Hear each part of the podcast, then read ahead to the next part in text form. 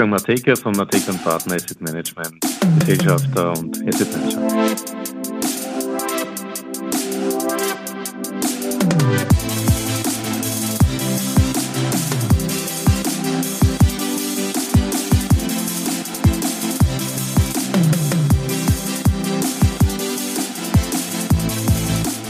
Herzlich willkommen zu Triple M Matekers Market Memos donnerstags auf Audio CD.at. Heute macht sich Wolfgang Mateka Gedanken über ein Takeaway der Führerscheinprüfung, die ja viele von uns haben. Nämlich, dass man zum Großteil nach vorne und nicht nach hinten blickt. An den Kapitalmärkten reagiert aktuell stark der Rückspiegel, was Psychofacetten hat. Die Führerscheinprüfung am Kapitalmarkt. Die meisten von uns haben einen Führerschein und die meisten von uns halten sich zu Recht für gut im Autofahren. Und den meisten von uns ist bewusst, dass man beim Autofahren nahezu immer nach vorne und nicht nach hinten blickt. Selbst der Rückspiegel dient mehr oder minder nur der Kontrolle.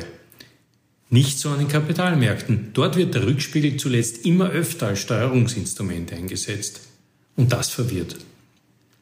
Wir leben aktuell seit Jahren mit dem Kampf gegen die Inflation.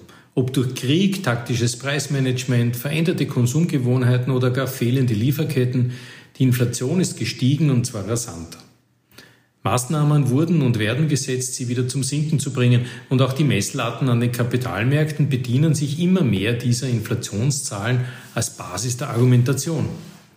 Nun, schön und gut möge man meinen, aber Inflation ist doch eine rückwärtsgerichtete Zahl. Etwas, was in einem fiktiven Warenkorb gewichtet ist, wird periodisch auf Preisveränderungen geprüft. Diese werden dann nach einer gewissen Zeit übernommen und der Wert dieses Korbs neu berechnet. Die dadurch entstehende Veränderung entspricht der Inflation. Und diese Inflation wird zumeist auf Basis von Jahresschritten präsentiert und berichtet.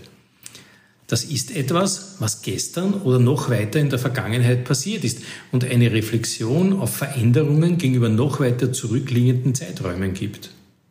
Wo bleibt der Blick der Märkte nach vorne? Haben wir die Argumentationsketten umgekehrt? Jonglieren wir nur mehr Zahlen von gestern im heutigen Nebel? Na gut, war ein wenig abstrakt formuliert, aber durchaus einen Gedanken wert. So nimmt ein Bond-Investor die Inflation im Zusammenhang mit seiner Investition als reale Rendite wahr. Das, was nach Abzug der Inflation von seiner Rendite übrig bleibt. Und jammert vielleicht lautstark, dass da heute ein Minus herauskommt. Stimmt, die Realrenditen sind durch die aktuell noch immer erhöhten Inflationswerte zumeist negativ. Aber die meisten Bondinvestoren schrecken sich nicht vor diesem Faktum. Sie kaufen ja mit den Renditen die Erträge der Zukunft und nehmen durchaus zu Recht an, dass die künftige Inflation auch sinken kann und wird. Sie fürchten sich nur vor denjenigen Institutionen, die diese historischen und rückwärts errechneten Inflationszahlen als Maßstab des Heute verwenden und einsetzen, und das sind in erster Linie die Notenbanken.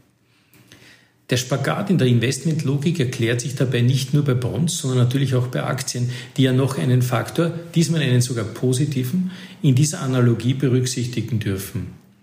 Jene Branchen und Unternehmen, die so gar nichts an der Inflationssteigerung schuld haben, aber trotzdem fest daran verdienen dürfen, weil sie ihre Kundenzahlungen an die Inflation gekoppelt haben. Ein gratis Gewinnsprung auf einer Basis, die bereits Geschichte ist. Klingt nach Lottogewinn oder Warum dann die halbe Welt Wohnimmobilienaktien bis vor kurzem verkauft hat, ist mir noch immer nicht klar.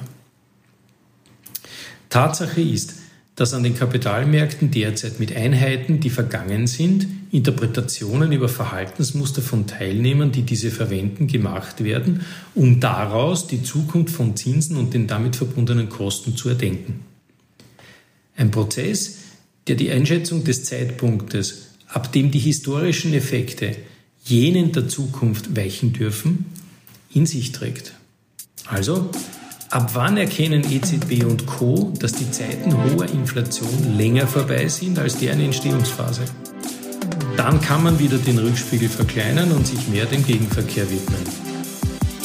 Klingt alles irgendwie nach einem Psychospiel, in dem der Regisseur im Spiegel sitzt.